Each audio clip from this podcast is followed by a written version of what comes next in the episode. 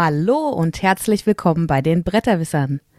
Die Bretterwisser, das sind Arne, Ja, hallo, guten Tag.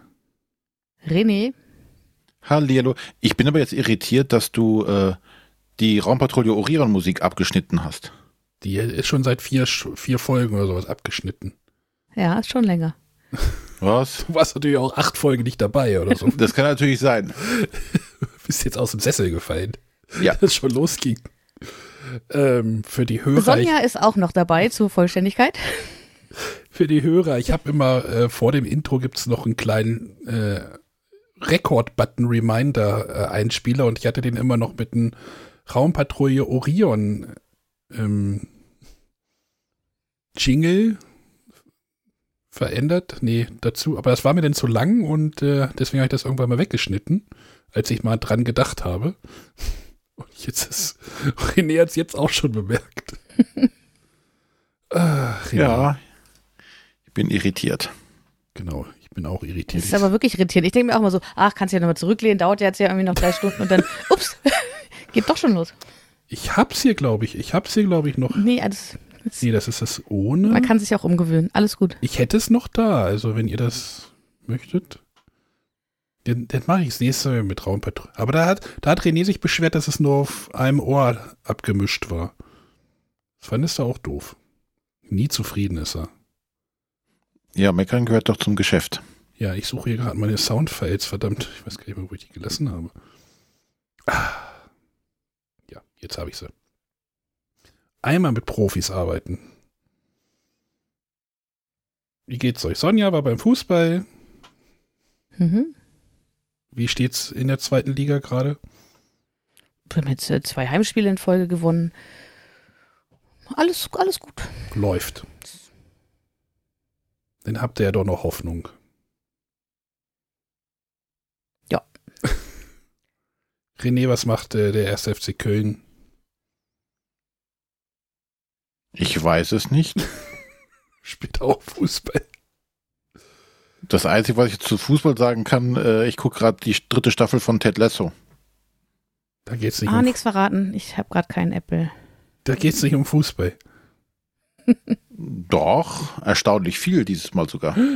Ich habe neulich, ich habe neulich ein Interview gesehen mit dem hier diesen mexikanischen Schauspieler. Wie heißt der? Äh, der der in Staffel 2 am Anfang ein Problem hatte. Rojas. Ro- Rojas. Genau, der kann wohl relativ gut Deutsch. Der war auf einer deutschen Schule in Mexiko. Okay. Ich muss noch mal gucken, ob ich von dem auch irgendwie mal einen deutschen Ausschnitt finde. Also, ob der auch mal Deutsch redet. Das wäre auch mal sehr lustig. Naja. Gut. Ich habe jetzt meine, meine Sounds gefunden. Wir können jetzt, wir könnten, wir könnten jetzt zu einer Frage der Woche kommen. Was haltet dann dazu? Dann machen wir das doch. Hm, welche nehme ich denn da? Ah. Ich mach mal den Tobi. Hallo, liebe Bretterwisser, der Tobi aus Münster hier. Ich, mir ist jetzt gerade beim Spazierengehen mit dem Hund tatsächlich gerade so eine Frage gekommen und zwar äh, finde ich es immer so ein bisschen schwierig zu sagen, was ist denn mein Lieblingsspiel und habe für mich mittlerweile irgendwo diese Definition gefunden, so ein Lieblingsspiel ist für mich ein Spiel, für das man mich nachts oder auch egal wann fragen könnte und ich würde es jederzeit mitspielen. Meine Frage an euch wäre jetzt, was sind denn für euch Spiele, für die man euch auch nachts wecken könnte, die ihr dann ohne zu fragen, ohne groß zu murren mitspielen würdet? Grüße! Für, mich gar, gar kein, ganz einfach. Gar keins. wenn, ich, Was? wenn ich schlafe, schlafe. Ich will doch nachts nicht geweckt werden, um ein Spiel zu spielen. Nein, also bis ich aufstehe aus dem Bett, da, da muss aber schon viel passieren nachts. Also, Ja, welches Spiel wäre es denn dann tatsächlich wert? Welches Spiel wäre so erhaben, dass du dich erhebst? ja, gar keins. Gar keins. Sag ich doch. Bin ich mal auf eure Antworten gespannt. Nein, also, ja, Lieblingsspiel ist immer so eine Sache, ne? Also, aber ich lasse euch erstmal reden. Ja, tatsächlich, also ich äh, fühle da mit Tobi, weil also auch gerade wenn ich mich mit Kollegen zum Beispiel unterhalte, so die, die nicht so viel spielen, die fragen dann auch ganz oft, so, was ist denn dein Lieblingsspiel? Wo ich dann sage, ja, also das kann man jetzt so pauschal auf ein Spiel nicht eingrenzen. Ähm, aber tatsächlich, also es gibt so Spiele, ähm, die ich immer mitspielen würde. Und tatsächlich denke ich auch in der Kategorie, äh, eins, für das man mich nachts wecken könnte, ist definitiv immer noch Terraforming Mars, aber mittlerweile auch Arche Nova. Und äh, gerade ähm, jetzt am Ostermontag wieder gespielt Orléans. Mhm. Also die drei würde ich äh, sofort mitspielen. René, hast du Ja. das? Ja. Also ich kann auch keinen einzelnen Titel nennen, das ist ganz schwer. Also auf diese Frage, was ist dein Lieblingsspiel? Wenn das Nicht-Spieler fragen, hilft denen ist das sowieso nicht, was ich denen dann Ja. sage. ähm, Ja, bei mir ist es denn die achte Edition Eons End äh, Legacy, aber nur mit dem Boss, mit dem Monster der Schnetzler des Hauses oder genau, können die halt nichts mit anfangen. Ja, so überhaupt. Und ansonsten, ähm, ja, so, so ein so ein Dungeon Crawler, da könnte man mich auch nachts für schon begeistern. Aber dann muss schon alles aufgebaut und vorbereitet sein. Und die Regeln gelesen. Und die Regeln gelesen. Ja, gut, das, wenn man den öfter spielt, ist ja nicht das Problem, aber trotzdem ist ja bei vielen Spielen das, das Setup das Problem. Und, Kann sagen, also äh, bei meinen Spielen sind, es- sind es auch solche, wo ich relativ regelfest bin, wo ich sage, da könnte man tatsächlich direkt loslegen. Weil tatsächlich hätte ich dann auch keine Lust, irgendwie nachts aufzustehen und dann erst nochmal äh, für ein Spiel nochmal die Regeln updaten zu müssen. Aber das wären so Spiele, die ich äh, direkt losspielen könnte.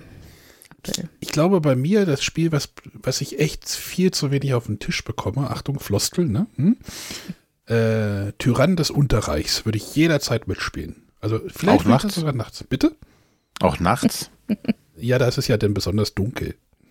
Nein, bei Tyrann des Unterreichs ist es halt so, ich habe da so eine diebische Freude an dem Spiel. Und jedes Mal, wenn ich so eine Hand aufnehme, freue ich mich immer, was man damit alles für Blödsinn machen kann mit den Gegnern. Und die natürlich auch mit ihren Händen. Aber das ist, glaube ich, so ein Spiel, das, äh, oh, das muss ich echt mal wieder spielen. Verdammt. Ja, Tyrann des Unterreichs, großartig. Wird immer mal wieder verramscht. Kauft es euch. Ja, wo Ron ja gerade sagte, dass äh, so Spiele, die, wo man halt regelfest ist, ähm, das sind halt tatsächlich auch dann so die, die in Anführungszeichen gut abgehangenen Sachen. Äh, also so ein Dominion kannst du ja auch aufstehen und losspielen. Ja, ja, habe ich Ja. ja neulich, habe ich neulich erst gemacht, da war es ja so, okay, brauchst gar keine, ne, brauchst du keine Regeln. Also ich Genau. Und das wären tatsächlich dann so Spiele, die äh, nachts aufstehen, losspielen, danach wieder hinlegen. Oder noch eine weitere Runde spielen. Ja. Ja, aber danke, Tobi, für die Frage. Haben wir ja doch noch einigermaßen was be beantworten können. Ja, Lieblingsspiel ist auch so eine, ja, Wettersache, ne? Könnte man sagen. So, heute scheint die Sonne, heute mag ich das Spiel, heute in der Gruppe habe ich das als Lieblingsspiel. Weißt du, du kannst ja auch nicht mit jeder Gruppe das gleiche Spiel irgendwie gleich gut Ja. finden. Hängt ja auch alles Ja. mit den Mitspielern zusammen. Ist Ja, aber ich finde, wenn, wenn so eine Person das fragt, kommt es halt darauf an, wie spielerfahren ist die Person. Also, ich sage, wenn ich jetzt jemand sage, ja, hier Arche Nova ist ein super Spiel, würde ich den einen oder anderen wahrscheinlich mit überfordern. Also, da finde ich, da versucht dann ja auch, wenn Leute fragen, so, was ist denn dein Lieblingsspiel, erstmal zu fragen, so, in welcher Kategorie wir uns bewegen und auf welchem Niveau, was man da empfehlen könnte. Matthias hat das ja auch immer un sehr ungern beantwortet oder nie beantwortet eigentlich. Ne?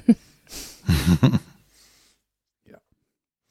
Gut, das war mal wieder eine Frage der Woche, die wir uns per WhatsApp erreicht hat. Wenn ihr da auch mitmachen wollt, da könnt ihr schon mal für die nächsten Wochen denn üben. Da haben wir denn noch was demnächst für euch. Äh, installiert euch schon mal WhatsApp und äh, speichert euch die Nummer 0170 5444 843 ein. Oder, oder schickt uns einfach so eine Frage der Woche, auch per E-Mail info.bretterwisser.de. Äh, dann ist das immer besser als was Vorgelesenes, finde ich. Ihr sollt ja auch zu Wort kommen. Ne? So. René redet heute nicht mehr, haben wir gerade im Vorgespräch beschlossen. Genau. Ich lasse das heute. Letzte Woche hat Sonja nichts gesagt. Nee, Sonja war gar nicht dabei letzte Woche. Genau. Ich hätte aber auch nicht viel beitragen können zu eurem äh, Windelcast. Hm. Es ging auch um Kassettenhöhen irgendwann. Genau, ich bin noch nicht ganz am Ende. Äh, ich habe so. aber eure Pläne gehört für, äh, was ihr vorhabt, wenn ich mich mal irgendwann von dem Spiel trennen sollte. Weinst du dann? Dürfen wir feiern oder dürfen, müssen wir trauern? müssen wir denn dir beistehen? Erst damit ich über die Situation noch gar nicht nachdenken müssen. So. Oder du machst das wie der eine Typ aus dieser einen MDR-Doku, der einfach seine noch eine Zweitwohnung angemietet hat. Gegenüber. Ja, tatsächlich ähm, habe ich Nachbarn, die sind schon ein bisschen betagter. Ich hoffe natürlich für sie persönlich, dass sie noch lange leben, aber ähm, auch solche Ideen haben wir schon im Hinterkopf. Ja, ja. Okay. Eine Wohnung zum Wohnen, eine zum Spielen. Das denkt ihr nicht wirklich, oder? Scherzhaft. Ich, ich traue dem Braten dir nicht. Zuzutrauen wäre es euch.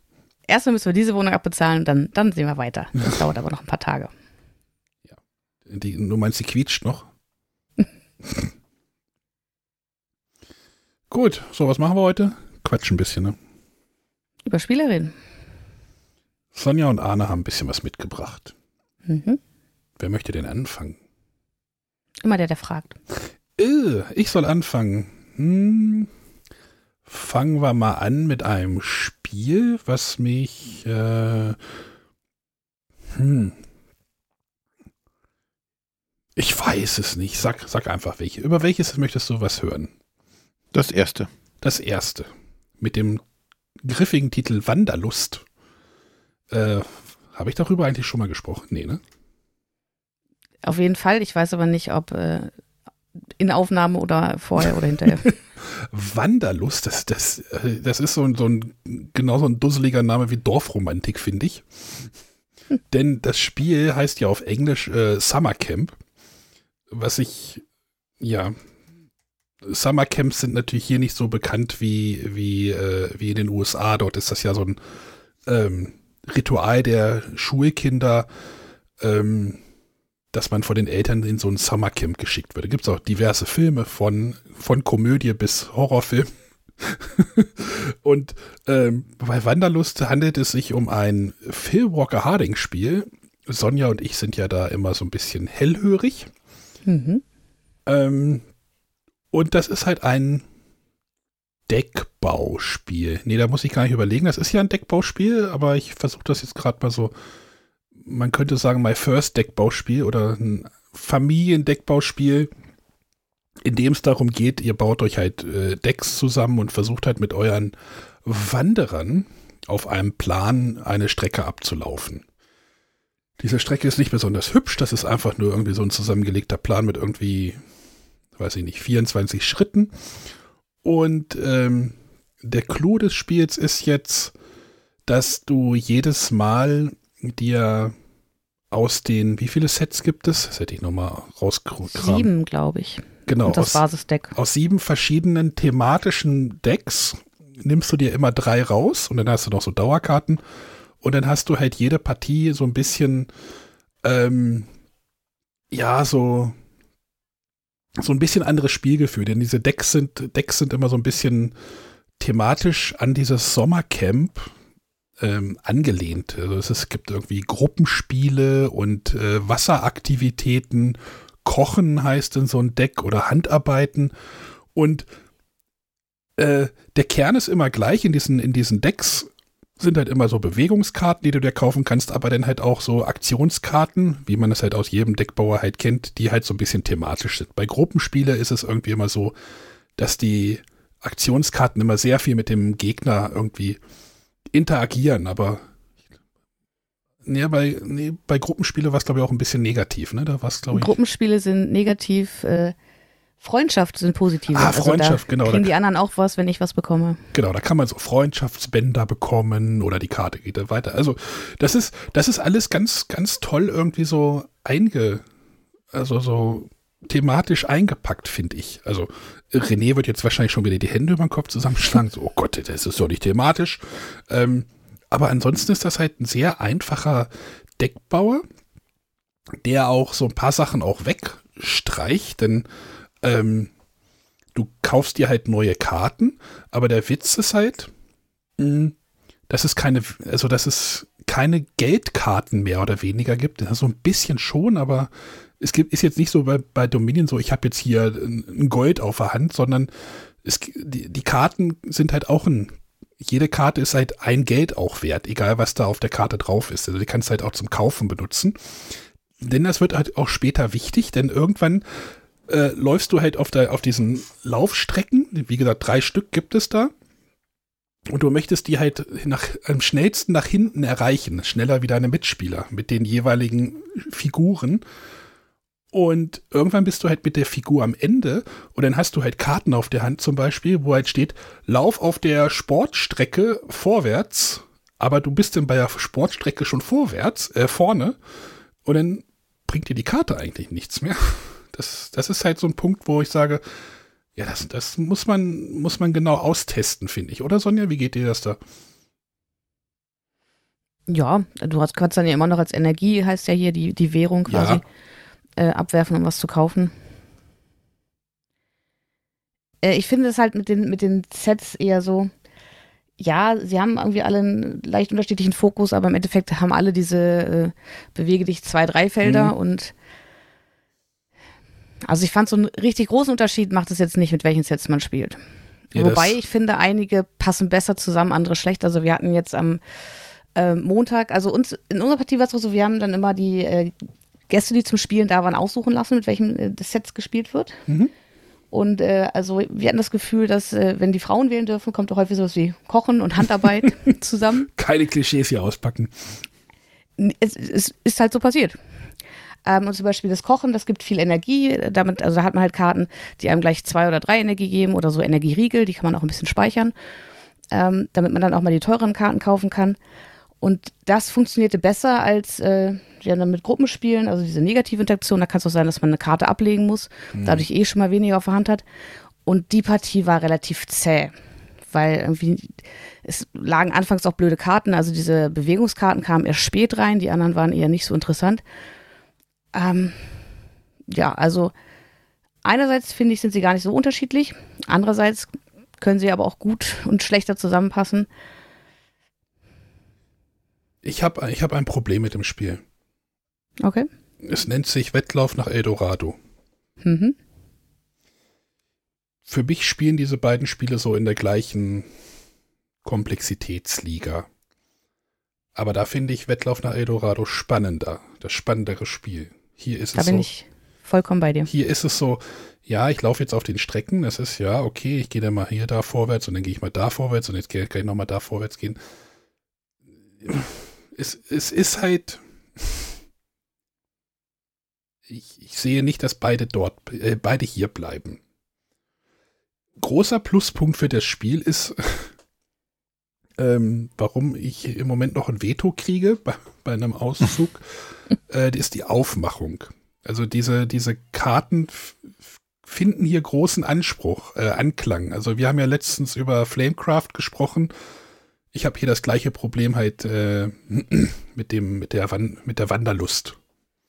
Weil die, also das ist halt auch so ein eigenartiger Stil, den man auch nicht jetzt nicht so jeden Tag sieht, aber der kommt halt gut an und gerade das mit diesen Sets, das ist halt schon clever gemacht. Trotzdem finde ich persönlich hier, würde ich lieber Eldorado spielen. Obwohl ich, ja, ich weiß es nicht. Also, es ist kein schlechtes Spiel. Ich finde es halt auch, was ich auch spannend finde, es gibt ja während des gesamten Spiels keine Karten, wo du Karten entsorgen kannst, ne? Ja, das fand ich eher immer ein bisschen lästig. Ja, deswegen, das ist halt so eine, das ist eine interessante Entscheidung, dass du, die Karten wirst du ja nie los. Gerade wenn du jetzt sagst, okay, ich möchte jetzt einen Läufer ganz nach vorne pushen, dann ist der halt hin vorne Ja, aber dann bringt dir die Karte dann später halt, also du musst das halt gleichmäßig machen. Dass die gleich, dass quasi die Gruppe im Gleichtakt über den Lauf, über die Laufstrecke kommt. Äh, ja, Also ich kann mir vorstellen, dass man sich dazu entschieden hat, um es einfach möglichst einfach zu halten. Ähm, aber ja, ich würde, ich wünsche mir da auch jedes Mal, lass mich doch hier die Startkarten wenigstens mal entsorgen. ja, Oder eben, wenn ich irgendwo schon weit hinten bin, auch die Bewegungskarten, die ich sonst halt nur noch für Energie brauchen kann. Also es gibt da ja so eine ähm, Basiskarte, mit der kann man bis zu drei Karten abwerfen und neu ziehen. Mhm. Aber das ist ja auch erstmal eine Karte, die ich, die ich schon mal als Aktion spiele. Und ähm, also so richtig gut fühlt sich das nicht an. Ich wünsche mir da Karten zu entsorgen. ja. Ich auch, aber wie gesagt, ich finde Eldorado das ähm, spannendere Spiel. Wenn jetzt jemand sagt, ah, das Thema finde ich jetzt aber total super, Sommercamp und Wander, Wanderlust, also die, ich verstehe den Titel immer noch nicht. ähm, hm? Ja, ich, was ich gesagt habe, man hätte es einfach Zeltlager nehmen, nennen können, weißt du? Die Idee hatte ich auch gerade. Aber da dachte ich mir, wenn, wenn jemand äh, sich für Spiele nicht so interessiert und vor dem Spiel steht, was Wanderlust heißt, Ja. hat man da nicht vielleicht mehr Lust auf ein Zelt, Spiel, was Zeltlager heißt?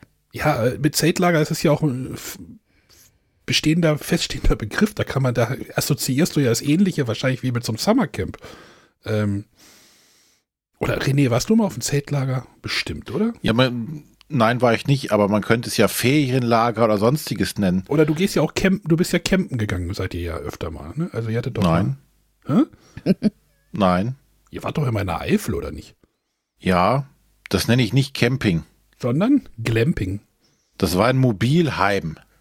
Mit Bett und Dusche und allem. Das war kein Camping. Ja. Ist das nicht auf dem Campingplatz passiert? Ja, Okay, wie hast du es denn genannt? Urlaub. ja, Ist ein schlechter Begriff für ein Spiel, glaube ich.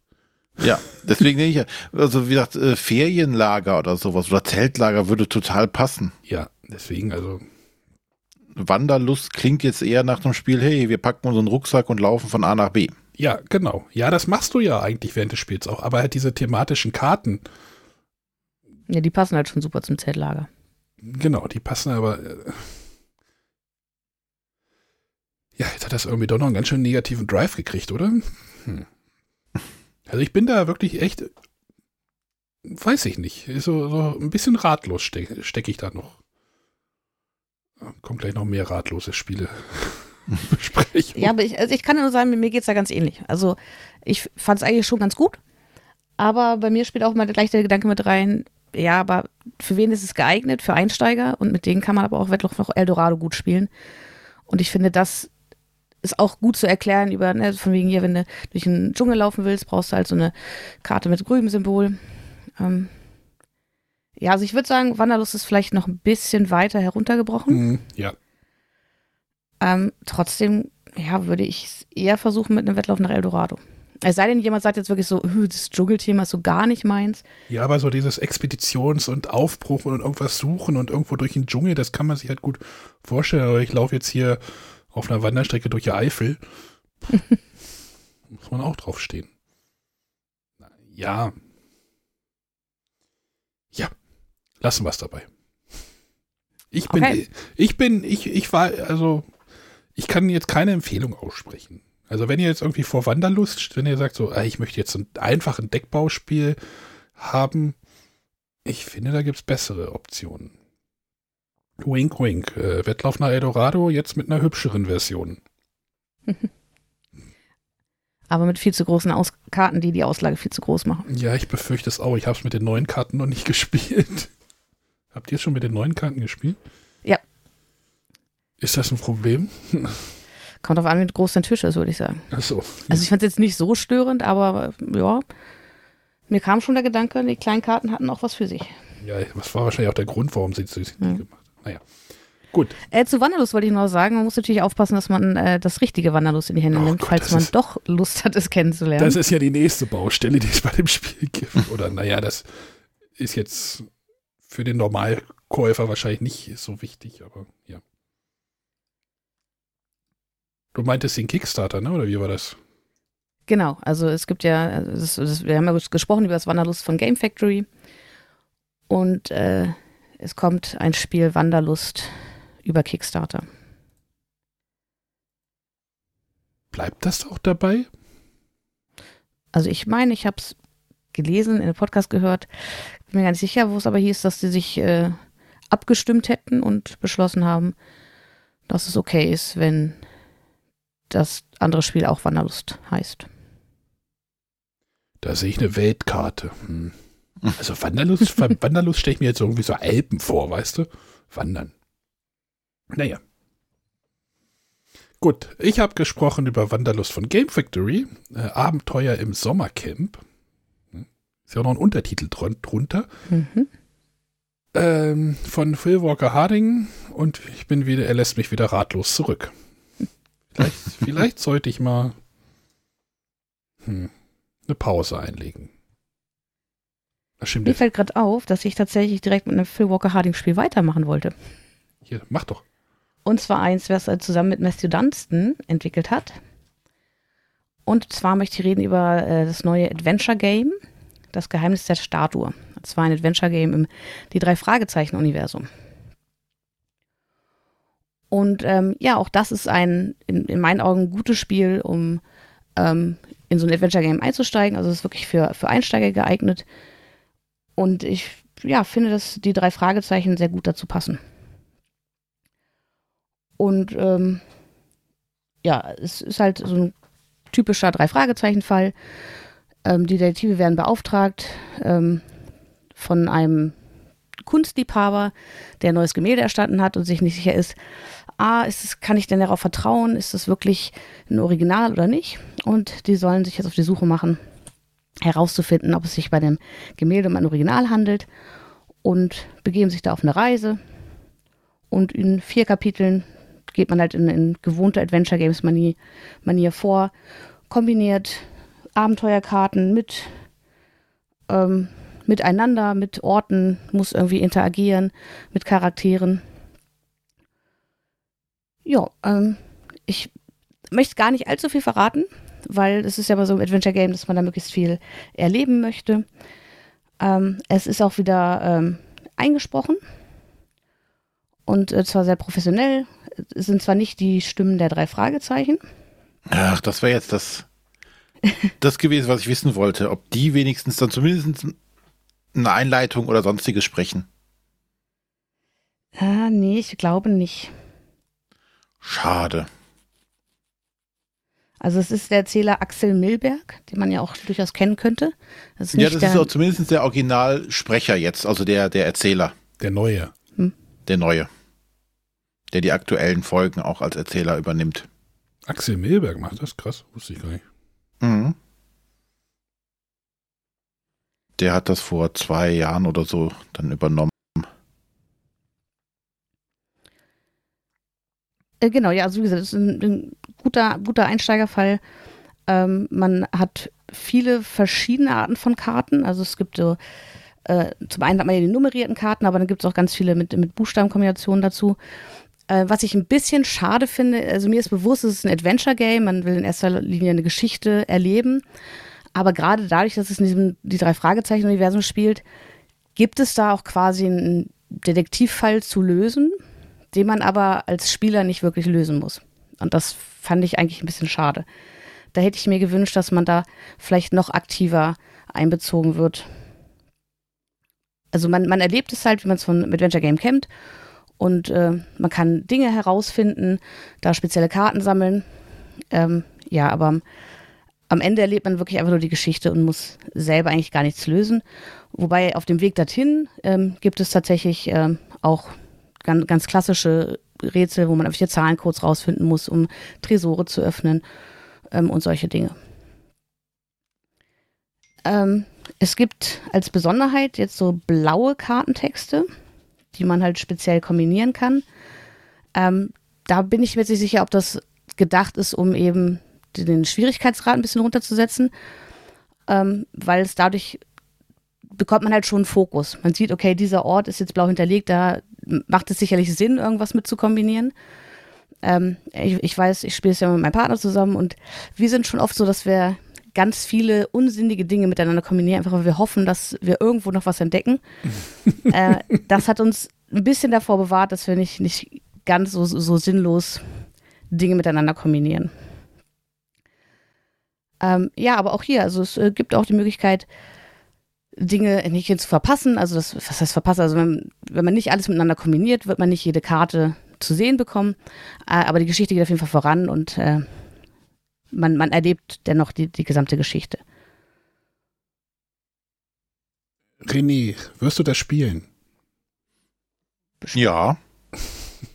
Hat dich Sonja jetzt nicht abgeschreckt? Nein, also wie gesagt, das Thema oder das, das Umfeld passt ja schon mal. Und die Adventure Games an sich finde ich ja auch alle super. Ich mag das Konzept, ja. Ich habe da noch nie eins irgendwie länger gespielt. Ich glaube, das erste, Moment, welches? Das Verlies? Gab es irgendwie das Verlies? Ja, das war eins der ersten beiden. Ja, das habe ich irgendwie mal drei Seiten oder sowas vorwärts gespielt. Keine Ahnung. Mich, mich, äh, die Adventure Games ist irgendwie nicht so meins.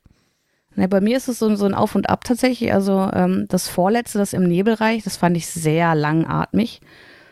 Ähm, da gab es sehr lange Texte, die irgendwie relativ nichtssagend waren. Und ähm, also ich, wir nutzen immer die Erklär-App, weil wir das nicht selber lesen wollen. Ähm, da war es dann aber schon so, dass man irgendwie bei, bei jedem Text diesen Weiterlesen-Button gesehen hat. Und sich eigentlich nur dachte so, oh, wann ist es endlich vorbei? Äh, das war jetzt auf jeden Fall hier nicht der Fall. Ähm, wie gesagt, das Einzige ist, es ist halt relativ einfach gehalten. Ähm, was ich aber auch einfach durch, durch das drei Fragezeichen-Universum gut finde und einfach, ähm, um vielleicht nochmal eine neue Zielgruppe zu erreichen. Ähm, da finde ich den Schwierigkeitsgrad auch vollkommen in Ordnung. Ja, und die Geschichte ist einfach, ja, in gewohnter drei Fragezeichen-Manier einfach schön zu erleben. Hat Spaß gemacht.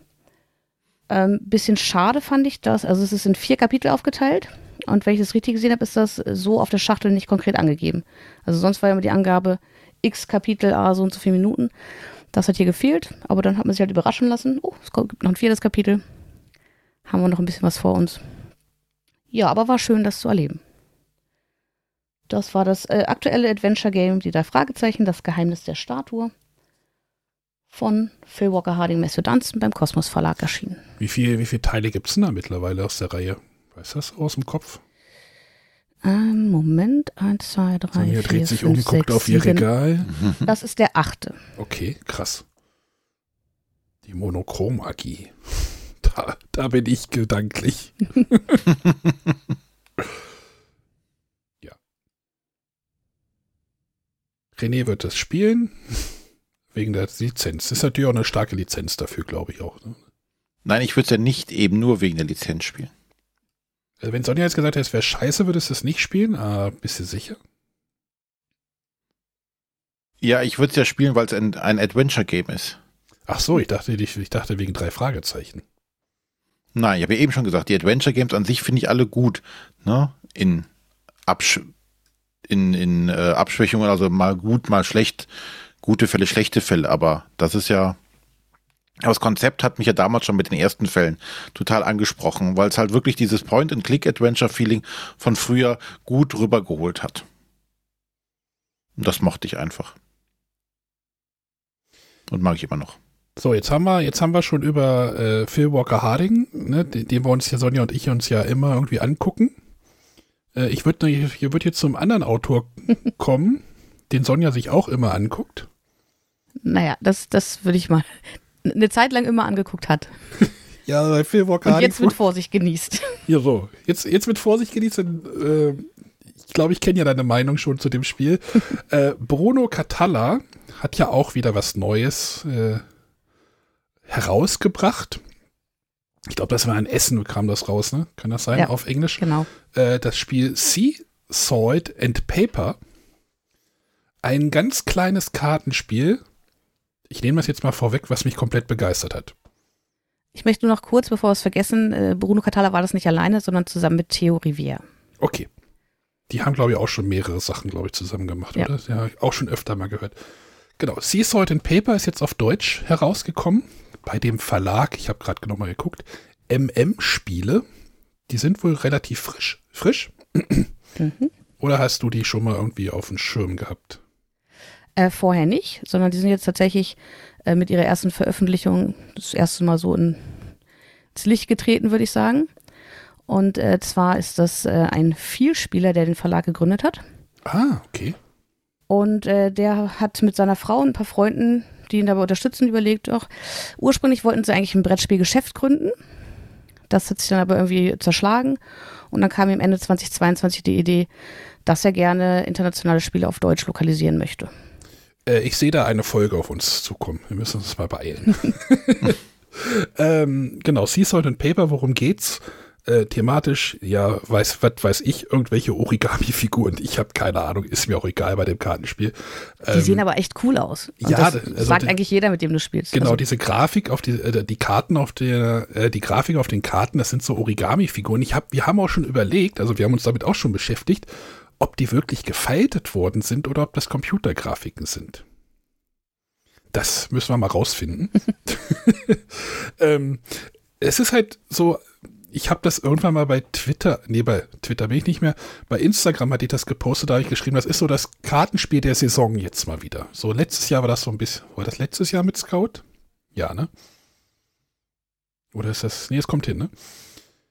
Äh, ist vielleicht auch ein bisschen, bisschen doofer, doofer Begriff, aber das ist halt für mich so ein Kartenspiel, was mich so gar nicht erstmal interessiert hatte. Ähm, zur, zur Messe gab es da so ein bisschen, glaube ich, auch kleinen Bass drum, aber äh, englische Spiele gucke ich mir ja nicht an. Aber dann hatte ich es jetzt halt, da es jetzt ja bei Hutter oder bei Huch über den Vertrieb auch auf Deutsch jetzt rauskommt und zu bekommen ist, äh, habe ich mir das dann halt mal angeschaut. Und es ist eigentlich ein ganz einfaches Spiel, wenn man da erstmal durchgestiegen ist. Denn es geht eigentlich darum, äh, Punkte zu sammeln. Und äh, das ist ganz einfach. Du hast, wenn du dran bist, hast du einfach drei Möglichkeiten. Du nimmst, äh, du nimmst zwei Karten vom verdeckten Stapel, suchst dir eine aus und legst die andere auf einen Ablagestapel. Es gibt zwei Ablagestapel, legst einen drauf. Oder du nimmst die oberste Karte vom einen der beiden Ablagestapel. Das ist erstmal das erste. Dann gibt es halt Punktekarten, die du sammeln möchtest. Äh, da gibt es verschiedene, da gibt es welche, wo du vier sammeln musst, da gibt es welche, wo du wo es nur zwei Karten von gibt im gesamten Stapel. Dafür sind die dann aber sehr viel wert, wenn du, ähm, wenn du die beide auf der Hand hast. Und dann gibt es halt noch diese, die sogenannten Duo-Karten.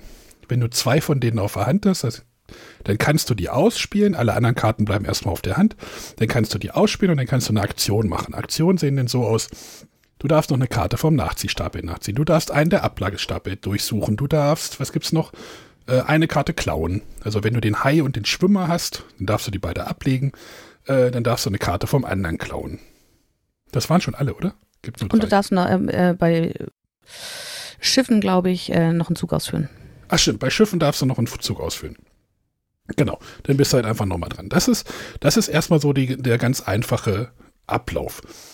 Ähm, das, was jetzt dieses Spiel besonders macht, ist, sobald du sieben, Kart sieben Punkte auf der Hand hast, also auf der Hand oder vor dir liegen, so ein Paar, was du ausgespielt hast, ist immer ein Punkt wert. Also ein Pärchen vor dir ausliegen ist ein Punktwert und alles, was du auf der Hand hast. Und dann hast du irgendwann sieben Punkte auf der Hand, dann kannst du einfach sagen, okay, stopp. Und dann sagst du, ich habe jetzt sieben Punkte, alle anderen hören sofort auf zu spielen und dann gibt es eine Wertung. Das ist, das wäre jetzt okay. Der, das Ding, was ich jetzt komplett abfeiere, ist, du kannst auch sagen, letzte Chance. Das ist denn, du hast deinen letzten Zug gemacht, alle anderen sind noch einmal dran und du wettest jetzt darauf, dass du die meisten Punkte hast, nachdem alle anderen noch einmal dran waren. Und das ist halt so, diesen Mechanismus finde ich richtig cool. Den muss man aber auch lesen können. Also, oder nicht lesen können, sondern das ist halt ein Zocken, dass ich die meisten Punkte habe. Denn wenn ich gewinne, kriege ich alle Punkte, die ich halt gesammelt habe, plus äh, Sonderpunkte über einen Farbbonus. Muss ich jetzt nicht groß. Oder es werden halt geguckt, welche, Farbe, welche Farbe hast du am meisten, dann gibt es nochmal extra Punkte. Alle anderen bekommen nur so einen Farbbonus. Das sind dann meistens nicht so viele Punkte, drei oder vier oder sowas. Und der Sieger hat dann wahrscheinlich irgendwie so 12, 13, oder Sonja? Wahrscheinlich ja. so in dem Dreh. Das Spiel endet, wenn man so 30 bis 40 Punkte hat. Hängt von der Spieleranzahl ab. Wenn du es nicht schaffst, also wenn irgendwie, du hast irgendwie äh, letzte Chance ausgerufen, hast neun Punkte, denkst du, ach, das passt schon, und jemand hat zehn Punkte, dann bekommen alle anderen Spieler, also die Unbeteiligten, äh, bekommen ihre normalen Punkte und du gehst halt nur mit so einem mickrigen Farbbonus von drei Punkten leer aus. Das ist halt so, diesen Kniff finde ich so genial an diesem Spiel, dass ich das richtig, richtig geil finde. Sonja, du hast das auch gespielt, ne? Mhm. Äh, ja, ich mag es auch. Spielst du es denn lieber zu zweit oder äh, mit mehr Spielern? Ich habe es noch nie zu zweit gespielt. Ich habe es jetzt ah, okay. ein paar Mal zu, wir haben es jetzt ein paar Mal zu dritt gespielt und zu viert. Also es ist auch so wie bei Scout, es wird ein bisschen anders. Mhm. Gerade so dieses, ich habe es auch schon bei Boardgame Arena, kann man es glaube ich auch, kann man sogar auch online spielen. Da habe ich es auch zwei, drei Mal gespielt, um mal so rauszufinden, wie viele Punkte musst du auf der Hand haben, damit du letzte Chance ist, erfolgreich sagen kannst. Sollten so zehn am besten sein, dann geht das schon ganz gut durch. Ähm, ich würde es aber auch, ich weiß nicht, wie, wie gut zu zweit funktioniert. Das kann ich nicht sagen. Also tatsächlich hatte ich bevor meiner ersten Partie von, von ganz vielen gehört, ja, es ist am besten zu zweit. Zu dritt okay. oder viert wird es nur chaotisch und zu zweit spielt man es am besten. Und tatsächlich bin ich ja ein Mensch, der eigentlich lieber, ähm, der, der es eigentlich nicht so chaotisch mag. Mhm. Aber bei Sea Salt and Paper ist, sind mir Partien zu dritt oder viert tatsächlich lieber als zu zweit. Gerade weil es dann einfach ein bisschen chaotischer werden wird. Ja, was halt, was halt, achso, ja. Hm. Naja, einfach, ähm, also zu zweit hatten wir Partien, ähm, wo eine Seite einfach mehr Zielglück, äh, also Glück beim Kartenziehen hatte. Äh, und wenn ihr dann immer wieder das Gefühl habt, ja, ich habe viele Punkte, ich kann letzte Chance sagen, und dann immer wieder punktet, punktet, punktet und die andere kommt einfach gar nicht zum Tragen, das, das fand ich eher frust, frustig. Ähm, und ja, zu dritt, viert, finde ich, macht es super Spaß. Wobei da bei uns äh, seltener letzte Chance gewählt wird als ja. zu zweit. Ja, weil das Risiko natürlich höher ist. Also wir haben jetzt in den ersten Partien hat auch gar keiner, glaube ich, letzte Chance gesagt, hm. weil es so, ich traue es mir einfach nicht. So, oder was genau passiert denn da? Und äh, oh, jetzt habe ich mit Ach und Krach acht Punkte, dann sage ich einfach mal Stopp und dann ist gut. Dann geht man ja kein Risiko ein. Aber ja. wenn es dann wirklich dann mal zündet, äh, nicht, denn mal ziehst, ähm, und was ich halt auch cool finde, ist halt diese beiden Ablagestapel. Die spielen ja auch mhm. eine relativ wichtige Rolle. Du musst ja, wenn du halt eine, eine spannende oder zwei spannende Karten gezogen hast vom Nachziehstapel und denkst mhm. so, scheiße, ich möchte eigentlich gern beide behalten. Ja. Dann musst du dir irgendwo drauflegen. Und dann denkst du so, ah, eigentlich will ich die haben. Und dann hoffst du, dass die anderen alle das irgendwie auf einen anderen Stapel ihre Karten drauflegen, dass, die, dass, dass deine Karte immer noch oben drauf liegt. Das kann halt auch so, ne? kannst du mal so hoffen, mhm. oh, hoffentlich bleibt die da liegen. Oder, oder da liegt eine Geile und du weißt genau, der links von dir braucht diese Karte und du deckst sie dann halt einfach mit einer abgelegten ja. Karte von dir wieder zu, dass er nicht so ohne weiteres rankommt, sondern über, ich weiß nicht welcher Effekt, Krabbe oder sowas, keine Ahnung. Ähm, dass, dass man die dann nochmal durchsuchen kann. Also man muss halt auch mal ein bisschen aufpassen, was ist in den Stapeln drin, weil wenn ich diesen Effekt habe, mhm. welchen Stapel nehme ich von beiden? Also das ist, da steckt ganz. Tatsächlich ist, ist habe ich da mal, äh, also Memory ist nicht so meins. ähm, und ähm, mein Gegenüber hat letzte Chance gesagt. Ich hatte also noch, noch einen Zug, mhm. habe eine Krabbe ausgespielt, durfte den Stapel durchsuchen und in einem Stapel äh, war eine Karte, äh, die hätte mir noch richtig Punkte gebracht. Ich glaube, es waren acht Punkte, die ich noch hätte holen können. Ich habe den falschen Stapel gewählt. Weil ich mir sicher war, die Karte musste in diesem Stapel sein.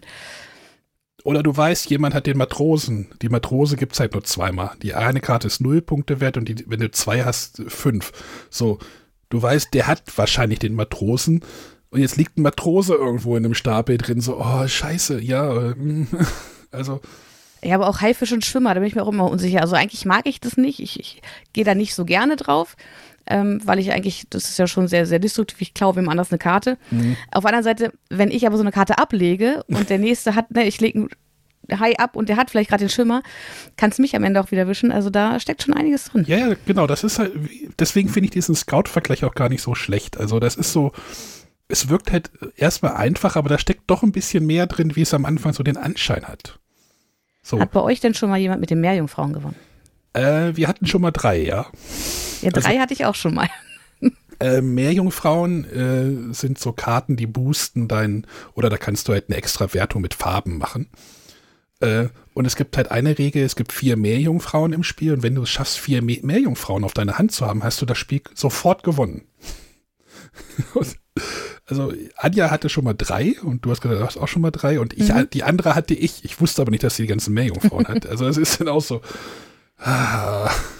Oder du legst, Meerjungfrauen sind auch sehr begehrt eigentlich. Und irgendwann hatte ich ja auch Mhm. mal so Karten gezogen. Da hatte ich irgendwie den zweiten Matro, also ich hatte Matrose und eine Meerjungfrau auf der Hand. Und ich hatte den ersten Matrosen schon, also die, die seltene Karte.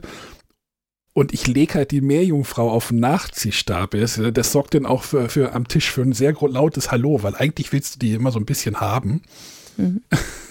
Das ist, das, das Wobei ist die dir selber, wenn du nicht alle vier bekommst, bringen sie dir ja auch nur was, wenn du äh, gleiche Farben hast, damit du eben den Farbbonus, den du da, dafür bekommst, auch nutzen kannst. Wenn du dann aber viele verschiedenfarbige Karten auf der Hand hast, bringt es dir selber halt auch nicht so viel. ja, aber ja, richtig, ja. Hm. Es ist halt immer die Gefahr da, dass der Spieler, der nach dir zugreifen darf, nur noch diese eine bräuchte. Ja, genau. Also da, das ist schon, das ist schon cool, das ist schon clever. Ähm, so zwei, drei Sachen habe ich noch.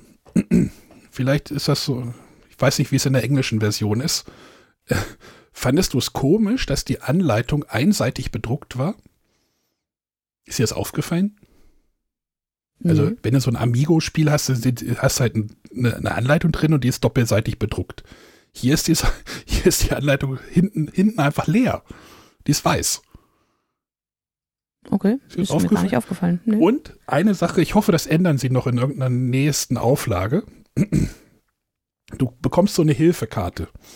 Oder kannst du bekommen. Da steht der Ablauf drauf für das, für das Rundenende, also mit Stopp und letzte Mhm. Chance. Da steht, was passiert, wenn man Stopp sagt, was passiert, wenn man letzte Chance sagt. Auf der Rückseite steht das nochmal drauf. Mhm. Da hätte ich mir gewünscht, wenn diese Aktionskarten, also diese Duo-Karten dort einmal erklärt wären. Das Ja. würde ich sehr hilfreich finden. Also wenn der Verlag irgendwie zuhört oder vielleicht sollte man denen das mal feedbacken, äh, macht doch auf diese Hilfekarte nicht einfach einen doppelten Ablauf drauf, sondern schreibt hinten drauf, äh, wie die, was die Aktionskarten machen. Das würde nach fünf Partien weißt du, wie die funktionieren, aber wenn du halt neue Spieler hast, ist das, glaube ich, so eine, die Hilfekarte wäre echt Ja. hilfreich. Das, das sind noch. Und eine Sache noch. Davon habe ich noch nie gehört. Hast du diese, diese Geschichte mit diesem, mit dieser Farb, dieses Color-Ad? Das hast du bestimmt auch mitbekommen, oder? Dieses Spiel bedient sich dem Color-Alphabet. Also Color-Ad heißt das. Da liegt auch so eine Übersichtskarte bei. Mhm.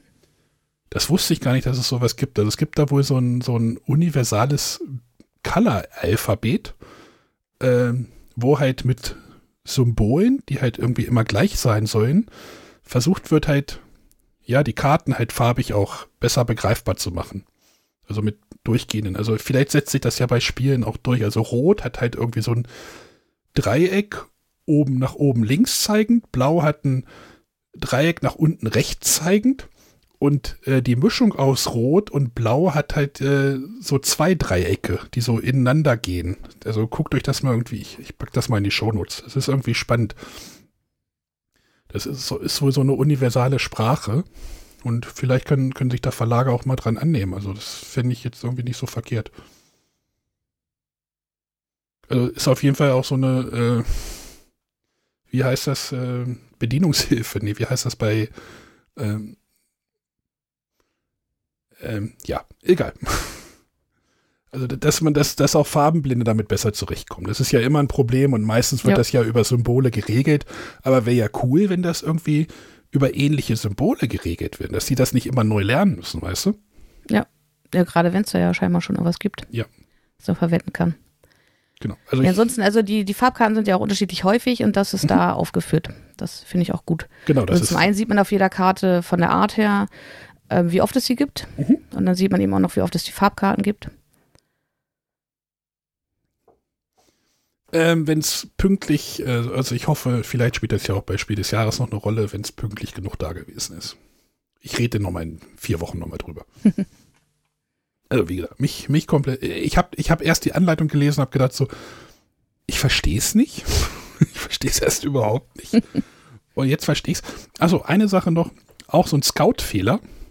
Die Symbole sind wieder nur oben links, ne? Auf den Karten. So wie es bei Scout auch war. Weil, Mhm. Also, ich weiß schon, dass ich hier wieder Spieler habe, die das nicht so geil finden werden. Okay, also ich spiele ja auch mit äh, Linkshändern, da hat sich jetzt noch keiner beschwert. Das sind Rechtshänder, die falsch rum auf, auffächern. die sind zwar selber schuld, aber es wäre halt wahrscheinlich auch möglich, das zu beheben. Naja. René, wenn, das ist ganz klein, das passt ins Auto. Ich werde das mal mitbringen. Das dachte ich mir schon. Das ist gut, ich mag das echt. Alles gut. Ich habe ja gar nichts dagegen gesagt. Ich habe nur gerade eben gemerkt, als ihr zwei Anfang, äh, angefangen habt, über das Spiel zu sprechen und auf einmal abgetaucht seid in Ja und dann hier, Hi und sowas. Mit Ja, schön. Hi. Origami, oh, schön. Weil ich konnte euch nicht mehr folgen. Ach so. Es ist ein kleines Kartenspiel, wo du sieben Punkte sammeln willst und zocken kannst, dass du gewinnst. Das habe ich verstanden. Aber als ihr anfängt, über einzelne Taktiken zu sprechen, ja. wurde es schwierig. Denn bremst uns doch da. Genau. Nein, ich fand das gut. Nein, also ja. Ja, also man sollte es ausprobieren. Also ich, äh, bisher hat allen, mit denen ich gespielt habe, hatten Spaß dran. Ich weiß gar nicht, was das kostet. Was kostet das denn überhaupt? Wahrscheinlich 10 Euro. 10, 10 bis 15 oder sowas würde ich jetzt sagen. Seasoid Spray Hairman, nee. oh Gott, Seasoid Paper ist auch ein schlechter Begriff. Spiel. Nee, 26 fände ich ein bisschen viel. Ah, das ist die französische Version. Ja, ihr werdet schon irgendwo finden. Für einen Betrag 10 bis 15 wahrscheinlich. Lass es 20 kosten, ne? Das ist trotzdem ja, schöne Aufmachung. Gut, Seaside and Paper, äh, da kann ich wirklich eine Empfehlung für aussprechen. Bruno Catalla und Theo Rivière, MM-Spiele, wir nehmen da mal Kontakt hin auf, würde ich sagen. Das kriegen wir hin. Ja, äh, bleiben wir bei Kartenspielen und zwar bei einem Kartenspiel, was bisher in jeder Runde wunderbar funktioniert hat, obwohl ich selber es mir nicht hätte vorstellen können, dass ich damit Spaß habe. Und zwar möchte ich reden über That's Not a Hat. Äh, das Kartenspiel von Kaspar Lapp, was bei Ravensburger gerade erschienen ist. Und das wurde uns äh, schon in Essen beim Ravensburger Presseevent vorgestellt und ich dachte so, ach nee, das klingt so gar nicht nach einem Spiel für mich. Memory ist doch dein Ding, hast du gerade gesagt. Ja, total. Und äh, naja, aber jetzt wurde halt so positiv drüber gesprochen, das äh, kostet ja auch maximal einen Zehner. Da haben wir gedacht, naja, komm, gucken wir es mal an, probieren wir es aus. Wir haben ja durchaus äh, so Gruppen mit sechs und mehr Spielern. Und ja, es ist das Highlight momentan. Okay. Ich habe gesagt, äh, dass, ich habe dir mal gesagt, hm? dass, es, dass ich das gut fand, ja. Also tatsächlich äh, war es am Montag, hatten wir ein Pärchen hier, mit denen haben wir es gespielt und die waren total begeistert und jetzt waren wir gestern bei denen zum Richtfest. Da überlegt, was schenken wir denn? Ach, die waren noch so begeistert von Sets oder Head. Haben sie es schon gekauft. Sie hat Montag gespielt und äh, direkt auf dem Weg nach Hause eingesackt. Ähm, ja, was machen wir jetzt, Leute? Äh, und zwar ist es so, jeder bekommt eine Karte vor sich. Da ist immer so ein Objekt drauf. Ein Hut, ein Vögelchen, ein Stück Pizza. Und man verdeckt es. Also zeigt vorher allen, was man da hat. Verdeckt es. Ähm, einer zieht dann vom Geschenkestapel, also sind alles Geschenke, zieht ein neues und muss dann sein altes Objekt weiter verschenken haben wir ja nicht das Neue direkt weiter verschenkt. Ähm, die Karte wird dafür umgedreht und geht dann umgedreht weiter und dann sage ich hier, das ist ein Hut. Und der nächste kann es dann glauben, dann nimmt er das an und das Geschenk, was bereits vor ihm liegt, gibt er dann weiter. Und zwar gibt die Karte immer an, in welche Richtung und sagt dann auch wieder, was es ist. Und das geht so lange hin und her, bis irgendwann einer sagt, that's not a hat. Also das ist nicht das Objekt, was du mir gerade versuchst zu verkaufen. Dann wird es aufgedeckt und man guckt, äh, ob man richtig lag oder nicht. Äh, wenn korrekt angezweifelt wurde, bekommt der Spieler, der das äh, versucht hat zu schummeln, als Minuspunkt. Und wenn man falsch ähm, angezweifelt hat, bekommt man selber den Minuspunkt. Und sobald der erste Spieler drei Minuspunkte hat, ist die Partie vorüber. Und ja, man muss es, glaube ich, einfach gespielt haben, erlebt haben. Es, also wir hatten es am Freitag in der siebener Runde, wo es auch gleich hieß, hey Leute, es ist 10 Uhr, wir können jetzt nicht anfangen mit so einem Memory-Spiel. Und dann wurde eine Partie nach der anderen gefordert und das macht es halt auch definitiv nicht einfacher, wenn man noch mehrere Partien hintereinander davon spielt. Ähm, ja, aber ich kann ganz ehrlich sagen, ich habe selten bei Spielen so herzhaft gelacht und das die ganze Partie über oder die ganzen Partien, weil bei einer bleibt es in der Regel nicht, Ähm, ja, ganz großer Spaß. That's not a head. Ja, und du denkst dir am Anfang erstmal so, ja, ist doch easy. Ich, ja. ja, ich muss ja nur eine Sache merken. Ja, und das war bei, war bei mir irgendwie, als wir das erste Mal gespielt haben, so, ich kriegte meine erste Karte zurück und scheiße, ich weiß nicht mehr, was es war. es war einfach so. Und dann, sobald du halt überlegst, wissen die anderen, dass du nicht mehr weißt, was da drunter ist. Und dann, boah. Also. Ja, aber dann kann es auch so Momente geben, das hatte ich mit einer Kollegin. Ich wusste wirklich nicht mehr, was ich hatte. Und ich saß da und musste grinsen und ich wusste nicht mehr, was. Und dann habe ich aber überlegt, was haben wir denn alles für Objekte? Und sagte ihr hier, das ist das und das. Und sie nee, auf gar keinen Fall. Und das war tatsächlich das Objekt, an das ich mich erinnert hatte, weil ich wusste, dass das irgendwie im Umlauf war. Äh, wir hatten auch schon Situationen, äh, da liegt vor allem schon ein Frosch als Strafpunkt, weil der schon mal aufgedeckt wurde. Und er verkauft es weiter. Hier ist ein Frosch, ja, alles klar. und alle anderen am Tisch fangen an zu lachen. Äh, oder Freitag hatten wir eine quietsche Ente, die dann irgendwie rumging. Äh, und jeder hat es geglaubt und weitergemacht. Und einer hat natürlich, die, die saß weiter hinten und sagte so, Alter, das geht ja schon seit Runden rum. Ich weiß doch schon die ganze Zeit, dass das keine Quietsche hätte sein kann. Die ging doch andersrum. Äh, wie gesagt, es gibt Pfeile nach links oder rechts. Äh, es gibt schwarze und weiße Karten, da kann man sich ein bisschen orientieren. Aber ich finde auch, ähm, es kann halt passieren, gerade in so einer größeren Runde, dass man lange nicht drankommt. Hm. Weil der, der gibt es nach links, der gibt es nach links, der gibt es dann wieder nach rechts. Und dann kommt man in so einen Floh und über, ne, beobachtet die ganze Situation und irgendwann ist man selber dran, denkt sich so, verdammt. Weil man nicht mehr drüber nachdenkt und vergessen hat, was vor einem liegt. Ja, und dann bist du, dann bist du schon Opfer. bist du gleich Opfer. So, scheiße, Quietscheentje, vielleicht. War ja mal irgendwo auf dem Tisch. vielleicht weiß es der andere auch nicht mehr. Ja. Das ist, das ist so simpel, dass du dir einfach denkst, so, es funktioniert trotzdem irgendwie, ne? So dieses. Ja. Ja. Großes Partyspiel. Ich weiß gar nicht, wo meins ist. Liegt hier irgendwo noch. Aber ich glaube, und da ist auch so eine acht, ich glaube, du kannst es bis acht spielen, oder? Mhm. Möchte man das mit acht spielen? Also, wir haben es Freitag zu siebt gespielt und das war super.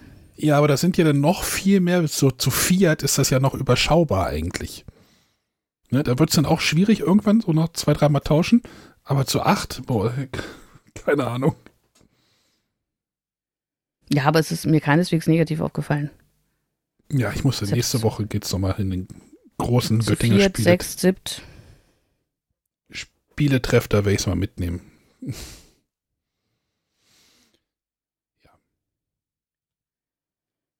René, wie sieht's mit dir aus? Party ja. Partypuper. äh, ich würde mal meins spielen, aber ich kann mir momentan noch nicht wirklich was drunter vorstellen. Ob das spaßig ist oder nicht. Ich frage mich, ob, Deswegen. Die, ob die Kinder das hinkriegen würden, also die Großen. Also ich habe bei Instagram gehört, dass man sollte es lieber nicht mit Kindern spielen, weil die das einfach viel, viel besser können. Oh, scheiße. das Memory-Problem hier. Ja.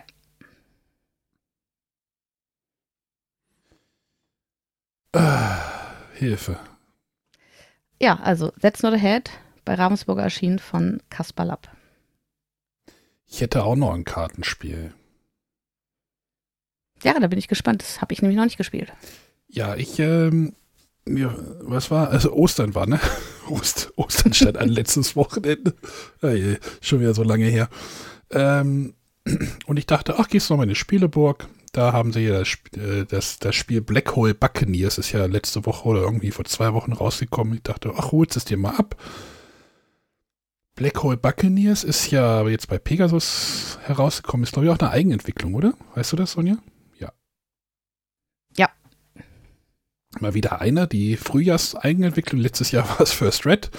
Äh, Black Hole Buccaneers ist ein Drafting Bluff Push Your Luck Spiel, äh, in dem es darum geht, es gibt ein schwarzes Loch und ihr möchtet Gegenstände einsammeln, die um das schwarze Loch herumschwirren.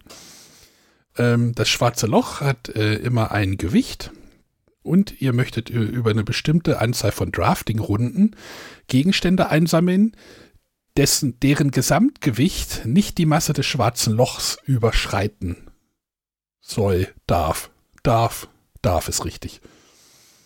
Und äh, das funktioniert halt äh, mit einem Drafting-Mechanismus. Also ihr deckt eine schwarze Lochkarte auf, da steht dann irgendwie drauf 19, also 19 Einheiten darf äh, eure Beute, eure Ladung bei Rundenende nicht äh, überschreiten. Und ihr bekommt eine bestimmte Anzahl von Karten auf die Hand, sagen wir mal sechs. Und dann spielt ihr halt so lange Drafting-Runden, bis ihr nur noch eine Karte auf der Hand habt und die wird dann abgeschmissen. Und das Drafting funktioniert jetzt so: diese Karten, die ihr, äh, die ihr euch aussucht, haben immer einen Gewichtswert und einen Wert.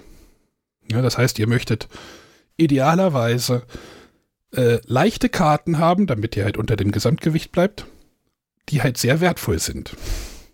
Das wäre sehr einfach. Äh, weil das würde sonst jeder machen, aber äh, es gibt dann ja verschiedene Arten von Karten. Es gibt dann zum Beispiel die Roboterkarten. Ähm, wie gesagt, ihr, ihr draftet halt alle, sucht euch eine Karte aus und dann werden alle gleichzeitig umgedreht. Roboter sind sehr wertvoll und relativ leicht. Problem ist bei den Roboterkarten, äh, deckt jemand gleichzeitig in der, also in der gleichen Runde auch einen Roboter auf, äh, dreht ihr die Karte, also ihr tappt die, TM, also ihr dreht die um 90 Grad und dann werden diese Roboter ein bisschen wertloser oder wertloser und auch schwerer. Das heißt, ihr habt, den ihr habt einen negativen Effekt. Das heißt, das ist nicht so gut. Es gibt zum Beispiel noch Karten, äh, Spielzeuge heißen die.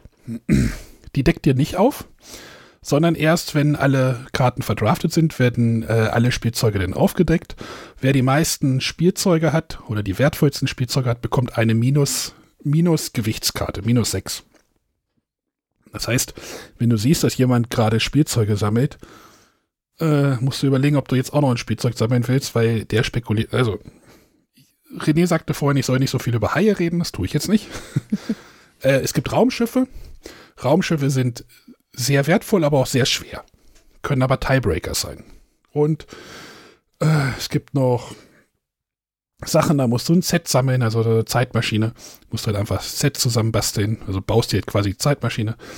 Oder es gibt noch Karten, die du halt äh, zusammenstecken kannst, dann werden die vielleicht leichter, vielleicht aber auch schwerer. Und so versucht ihr euch das hinzudraften. Ähm, und am Ende der Runde die letzte Karte, die halt, äh, die halt abschmeißt, die werden nochmal alle zusammengemischt und dann wird halt das Gewicht des schwarzen Loches bestimmt. Das ist halt diese Grundkarte plus die Karte, die aus diesen restlichen Karten noch dazukommt. Das Ding ist, es können, es gibt auch Karten mit Minuswerten, Minusgewicht, Gewichtswert. Das heißt, der Gewichtswert des schwarzen Lochs kann auch nach unten gehen. Also, es ist ein bisschen Chaos, das Spiel. Und es hat mich, wir haben das am, wann haben wir das denn zuerst gespielt? Wir haben es einen Abend gespielt, da haben wir gedacht, wir spielen nochmal. Und wir haben es erstmal nicht verstanden. Wir haben die Partie nach mehreren Re starken, großen Regelfehlern haben wir es abgebrochen. Haben gedacht, äh, nee, das war jetzt hier irgendwie gar nichts. Denn das ist jetzt auch kein Spiel, wo irgendwie Familie draufsteht, sondern da steht Kenner drauf. Also das ist ein kleines Kartenspiel, wo wirklich Kenner draufsteht. Und das ist korrekt so. Also es ist jetzt kein Kartenspiel, wo ich sage, das spiele ich mit, mit, mit dem Kleinen hier zusammen, sondern es gibt da sehr viele Abläufe. Gerade der Runden, der, der Endrundenablauf ist, äh, ich weiß gar nicht, wie viele Phasen es sind. Ich hätte mir mal die Karte raussuchen sollen. Äh, es sind, glaube ich, sieben oder acht Phasen, die du durchhandelst, weil es gibt irgendwie so andere Karten, da steht dann okay, wenn jetzt alles durch sind, dann wird geguckt, liegt das Überraschungsei vor euch? Wird geguckt, Überraschungsei-Karte macht dies, dann kannst du mal eine Karte austauschen. Liegt der, der eine Ring vor euch? Also das Ding von dem Spiel ist auch, es hat so ganz viele popkulturelle Anspielungen. Das heißt, alles hat irgendwie immer so einen Bezug in irgendeine Merchant, äh, in irgendein äh, anderes Universum, also Markenuniversum. Das heißt, du handelst halt am Rundenende so ganz viele verschiedene Punkte ab. Okay, jetzt passiert das und dann passiert das und jetzt wird der Gesamtwert des schwarzen Lochs ermittelt und dann wird euer Gewicht ermittelt, dann wird jetzt der eure Werte ermittelt, dann passiert dies und jetzt hast du noch die Rettungsdecke und das ist sehr mechanisch und da haben wir am Anfang die erste Partie sehr viele Fehler gemacht. Und die Karteneffekte sind halt auch schon so, oh, da muss man sich auch erstmal einlesen und und das ist halt auch so wie bei dem äh, Sea Salt and Paper es ist da auch sehr viel Taktik, so, okay, jetzt damit der Spielzeug, jetzt muss ich, darf ich das nicht mehr machen, okay, hm, wie viele Roboter sind jetzt wohl hier noch im Umlauf, kann ich jetzt wagen, es einen Roboter aufzudecken? Und dies und das und jenes und äh, wir haben es denn tatsächlich nochmal, wir haben dem Spiel, die, den, am zweiten Abend nochmal eine Chance gegeben, weil die Gruppe das auch spielen wollte, gerade durch diese popkulturellen Ansp äh, Anspielungen, das natürlich auch einen großen Anziehungscharakter, haha, schwarzes Loch, ähm, hat. Und dann hatten auch, äh, habe ich den, danach haben wir den Sea Salt and Paper gespielt und einige haben auch gesagt, das Black Hole, das fand ich, Black Hole Buccaneers, das fand ich richtig geil. Also, da, da muss man sich aber auch wirklich dann so ein bisschen reinfuchsen. Wie gesagt, das ist nicht so locker flockig, sondern schon ein bisschen, geht schon in die Kennerrichtung. Also ich finde es gut, dass sie da wirklich Kenner draufgeschrieben haben. Aber es kann halt auch sehr chaotisch werden und ja, das muss man mögen. Sonja, hilft dir das? Ja, tatsächlich. Also ich war ja auch gerade wegen der popkulturellen Anspielung, so als ich die ersten Karten gesehen habe auf dem Spiel, dachte ich mir, aha, ist ja schon cool. Da hatte ich aber halt die Befürchtung, dass man vielleicht viel Wert äh, auf die Illustration gelegt hat und Spiel. Ich konnte mir das spielerisch halt gar nicht vorstellen. Mhm. Jetzt habe ich eine ungefähre Vorstellung? Ja, das, ja, ja. Also es ist stellenweise, wie gesagt, das, das Rundenende ist sehr mechanisch, was du dann wirklich so A, B, C, D, E, ich weiß gar nicht, ich gucke hier gerade, äh, ja. Also die erste Partie ist echt viele Fragezeichen und vieles Nachfragen und also da, da muss man wirklich gucken, dass man da wirklich so eine Lernpartie macht. Was ich ein bisschen schade, nee, es geht glaube ich bis sechs. Nee, es geht bis sechs da, da ist wahrscheinlich auch so spieleranzahlmäßig, ändern sich da wahrscheinlich auch so ein bisschen die Dynamiken, gerade mit diesen Robotern zum Beispiel. So zu viert kannst du es echt wagen, Roboter aufzudecken. Ich weiß nicht, zu sechst würde ich da schon echt vorsichtig sein. Aber wenn du es denn durchkriegst, ist dann. Und dann ist immer so, okay, du hast jetzt noch zwei Karten auf der Hand, dann guckst du immer, dann rechnest du, okay, ich habe jetzt 15 Gewicht, oh, jetzt kann ich den noch nehmen, äh, nehme ich den und oh, also man ist am Ende auch ziemlich viel am rumrechnen. Äh, und dann musst du diese zugedeckten Karten vielleicht nochmal aufdecken. also es ist ein bisschen fummelig. Na, das klingt ja eher wieder so. Mm. Na, aber ich will es auf jeden Fall mal ausprobieren. Ja, du musst ja immer eine Übersicht haben, wie viel Gewicht du gerade hast. Mhm. Und ja, ich sehe hier gerade, es gibt auch bei den schwarzen Löchern verschiedene Abstufungen. Also es gibt halt Gewicht 18 und du kriegst sechs Karten. Das heißt, fünf Stück legst du hin. Es gibt aber auch ein Gewicht mit 10 äh, und kriegst fünf Karten und muss davon vier hinlegen. Das ist dann schon schwierig. Und dann sind halt so Karten mit Minuswerten, die gibt es halt auch. Ähm, die TARDIS hat, glaube ich, minus drei und minus zwei Gewicht oder sowas. Die wirst du dann halt schon mal irgendwie liegen haben, damit du nicht über das Gewicht überschaltest. Aber es kann natürlich auch frustrierend sein, weil wenn du das Gewicht irgendwie ähm, wenn du zu viel Gewicht hast, dann fliegst du halt einfach raus und kriegst gar keine Punkte. Also da gibt es auch nichts, also gar keine, gar keine Trostpunkte, sondern du kriegst einfach nichts. Das ist dann halt auch, wenn du so eine Runde hast, dann wird schon schwierig. Und das machst du halt dreimal. Am Ende gibt es halt ein bisschen mehr Punkte, das skaliert so ein bisschen nach oben. Das muss man halt auch abkönnen. Das ist jetzt, das ist auch schon bestrafend, das Spiel. Aber es ist halt ein Kennerspiel, was kann man sagen, Kennerspiel, was du in einer halben Stunde spielen kannst. Ne? Bisschen komplexeres, na, komplexeres Drafting ist es nicht. Es ist halt, ja, probier's mal aus. Ich werde es versuchen. Kostet auch irgendwie nur 10, 10 bis 12 Euro, also kleines Kartenspiel. Von Peter Langkier Möller. Ich habe gerade bei Boardgame Geek geguckt, der hat noch nichts weiteres. Das ist irgendwie sein erstes Spiel. Mhm. Erschien bei Pegasus. Black Hole Buccaneers.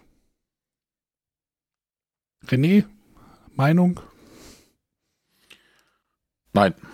Nein, okay. Warum? Nein, was soll ich jetzt da für eine Meinung haben? Es ja, klingt nach einem Kartenspiel. Sagst du, das möchte ich, würde ich jetzt mal gern mitspielen oder ich würde mitspielen, ähm, aber ist jetzt nicht so, dass ich sage so, oh, nimm das mit äh, in Urlaub, das müssen wir unbedingt, das jetzt nicht. Nee, wie gesagt, ich bin da auch noch so ein bisschen so, hm, hm, bin da auch noch so ein bisschen, bisschen positiver gestimmt wie bei Wanderlust. Ähm, aber Sea Salt and Paper reicht seit leider nicht das Wasser. Ho. Gut. Ich habe fertig. Okay. Ich habe noch ein Spiel, da kommt auch Wasser drin vor. Und zwar möchte ich über Evergreen reden. Evergreen ist äh, in Essen bei Horrible Guild erschienen und ich glaube sogar spät, gleichzeitig oder zumindest äh, kurz darauf auch die deutsche Version beim Heidel, bei Heidelberg Games vom Autor Jalmar Hach und es ist, fühlt sich ein bisschen an wie die Weiterentwicklung von Photosynthese, was ja damals bei Blue Orange Games erschienen ist und auf Deutsch dann bei Asmodee. Ähm, was machen wir bei, bei Evergreen? Das ist ganz ähnlich. Wir haben zum einen äh, haben wir Double Layer Boards. Jeder bekommt eins für sich. Ähm, wir bauen, wir richten die Bäume nämlich nicht mehr auf einem gemeinsamen Spielplan, sondern jeder auf seinem eigenen. Und da haben wir so eine Weltkugel, die zeigt sechs verschiedene ähm, Biome, heißt es ja, glaube ich. Das sind so verschiedene Untergrundarten. Zum Beispiel gibt es ähm, Wiese, es gibt Blumen, Getreide. Und zu diesem Biom gibt es Karten. Und ähm, es gibt jede Menge Holzmaterial. Äh, es gibt Sprosse, es gibt kleine Bäume, große Bäume, Büsche und Seen. Und eine Sonne, die äh, einmal um den Spielplan kreist. Wir spielen vier Runden. In jeder Runde strahlt die Sonne von äh, einer Kante auf unsere Bäume. Und wie wir es auch aus Photosynthese schon kennen, Bäume geben Schatten und wir bekommen nur Punkte für die Bäume, die von der Sonne angestrahlt werden. Ähm, wie wir Aktionen ausführen, ist eigentlich ganz einfach. Und zwar werden Karten ausgelegt. Und zwar so viele, wie Spieler sind und eine mehr. Und dann dürfen wir reihum eine Karte davon wählen. Diese Karten zeigen so Fruchtbarkeitssymbole und manche aber auch einen Totenkopf. Und zwar wählte jeder eine Karte, eine bleibt über und die kommt in so eine Auslage. Das, diese Auslage entscheidet am Ende nochmal, wofür wir Punkte bekommen. Sprich, wenn ich ganz viele Bäume auf Wiese errichte, möchte ich, dass da viele Fruchtbarkeitssymbole auf Wiesenkarten in der offenen Auslage liegen. Aber jedes Mal, wenn ich eine Karte wähle, damit ich auf dieser Landschaftsart was errichten darf, nehme ich die Karte zu mir und sie kommt eben nicht in die Auslage, wo sie dann am Ende Punkte zählt. Ähm, da muss man halt so ein bisschen schauen, ähm, welche Karten man nutzt. Und die Karten sind auch hier äh, tatsächlich das einzige ähm, Instrument, ähm, wo wir gegen oder wo wir halt aktiv miteinander spielen. Wie gesagt, was ich platziere, platziere ich auf meinem eigenen Board. Das können wir auch parallel machen. Ähm, es gibt immer vier Aktionsmöglichkeiten, aus denen ich eine wählen kann. Äh, das beginnt mit, ich darf drei Spross, Sprosse platzieren. Ähm, also aus dem Spross kann ein kleiner Baum werden, aus dem kleinen Baum ein großer Baum. Ähm, und da gibt es eben vier Kombinationen von Aktionen, von denen ich eine wählen kann, also eine dieser Kombinationen. Und die darf ich dort platzieren äh, auf der Landschaftsart, die meine Karte zeigt, die ich gewählt habe. Da gibt es auch Joker-Karten, da bin ich dann ein bisschen flexibel. Und zusätzlich zu dieser Kartenaktion hat jede Karte auch noch ein Aktionssymbol. Und zu jedem dieser Aktionssymbole habe ich so eine kleine Leiste. Also zum Beispiel gibt es einmal die Aktion Sehen. Da darf ich ähm, meinen Aktionsmarker bei Sehen vor vorsetzen. Und dann gibt dieser Marker an, wie viele Seen ich platzieren darf. Das ist anfangs einer, später können das zwei sein. Ähm, bei den Sprossen fange ich, glaube ich, mit zwei an, später sind es dann drei. Ähm, das heißt, jedes Mal, wenn ich eine Karte mit diesem Aktionssymbol wähle, verbessere ich die Aktion und kann sie dann zusätzlich ausführen. Da bin ich auch nicht an äh, die Landschaftsart gebunden, von, die die Karte zeigt. Und so versucht man eben auf seinem eigenen Spielplan die, die Bäume möglichst geschickt zu platzieren, dass sie ähm, in allen Runden möglichst viel Sonne abbekommen. So ein großer Baum gibt ähm, zwei Felder Schatten, das heißt, das, was da direkt dahinter und noch ein Feld weiter steht, dafür bekomme ich keine Punkte. Ähm, ein kleiner Baum gibt ein Feld Schatten, Sprosse noch gar keinen. Aber ich bekomme nicht nur Punkte für das, was von der Sonne angestrahlt wird, sondern auch ähm, für einen zusammenhängenden Wald, und zwar den größten. Und da gibt es noch zusätzliche Büsche, die kann ich auch, das ist auch so ein Aktionssymbol. äh, über das ich einen Busch platzieren darf. Und mit Büschen kann ich halt Gruppen von Bäumen ähm, dafür sorgen, dass sie zusammenhängen. Büsche äh, geben auch überhaupt keinen Schatten, weil die sind natürlich kleiner als Bäume. Da kann die Sonne immer noch über so einen Busch hinweg einen Baum anstrahlen.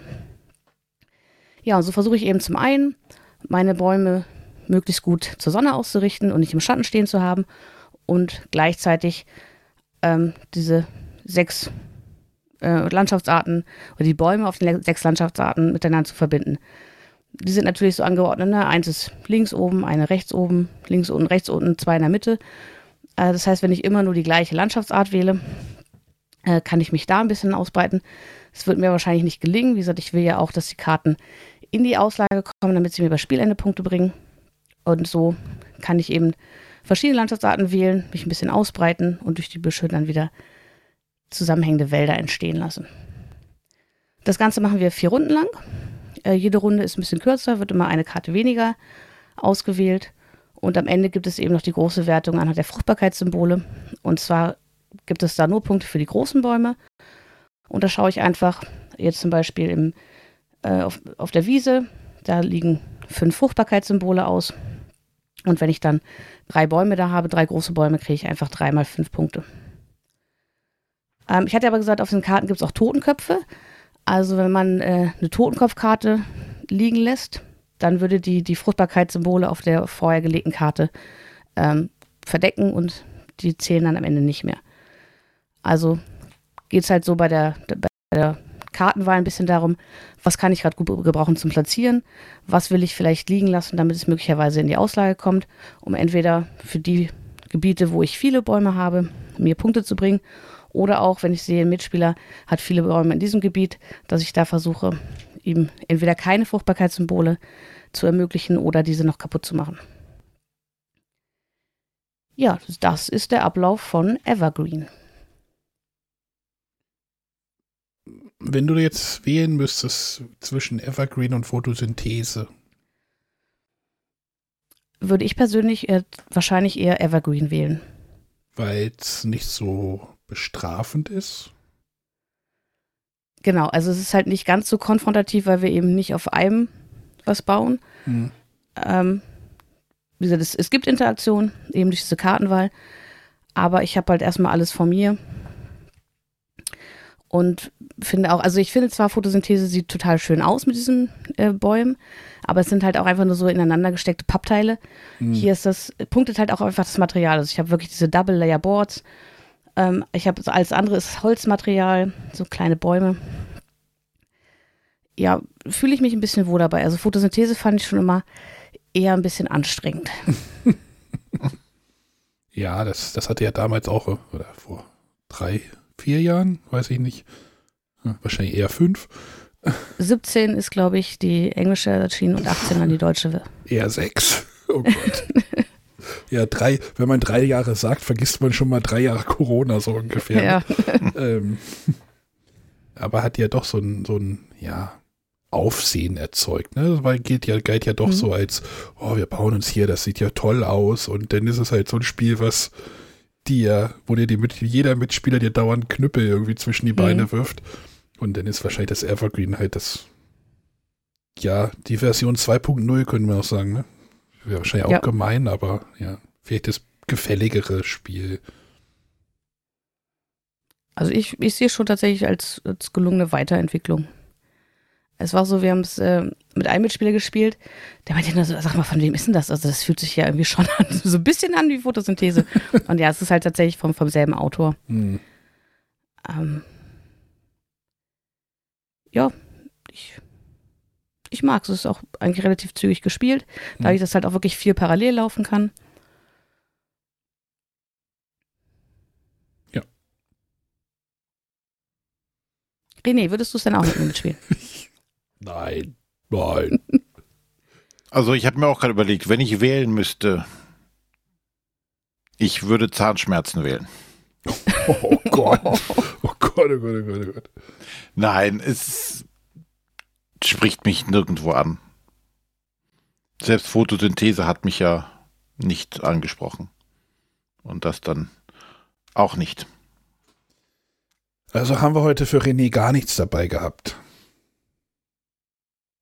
Doch, das ist die Adventure Game. Stimmt. Das, was für dich nichts ist. Ja, habe ich schon wieder, habe ich schon wieder verdrängt. Ja, das stimmt schon. Ja. Ja, wenn, wenn dir die Spiele nicht passen, dann bring doch für deine eigenen mit. So. Das habe ich gesagt. Ah, Ich habe mich ja nicht beschwert. gut. Also ich habe hab, hab nichts mehr. Also ich hätte noch was, aber nee, das, das hebe ich mir fürs nächste Mal auf. Das würde nur zu schlechte Stimmung machen, wenn ich das, wenn ich heute noch Nein. Oh, oh. was. Ja, ja, ja, ja. So. Deswegen lassen wir das heute auf einer positiveren Note enden, ne? Genau. würde ich sagen. Gut, nächste Woche wollen wir ein bisschen über nebenbei quatschen, ne? Was man so braucht. Haben Ja. wir, glaube ich, mal aufgeschrieben. Die Kassetten sind angekommen. Große Drama. Ich erzähle nächste Woche. Falsche Höhlen. Vielleicht schön. Die, wir müssen den Kassettenstandard ändern. Nein, du hast die falschen Sleeves. Das können wir alles nächste Woche genauer beleuchten. Genau. Alles Das klar. war nur ein Teaser. Teaser. wow. Gut, dann äh, kommt gut durch die Woche. Ähm, ja. Nächste volle Arbeitswoche, ne? Nächste Woche. Äh. Nicht für jeden. Hm. Alles klar. äh, Macht's gut. kommt auf den Discord, äh, schaut da mal vorbei. Und äh, dann hören wir uns nächste Woche wieder. Tschüssi. Cheerio. Tschüss.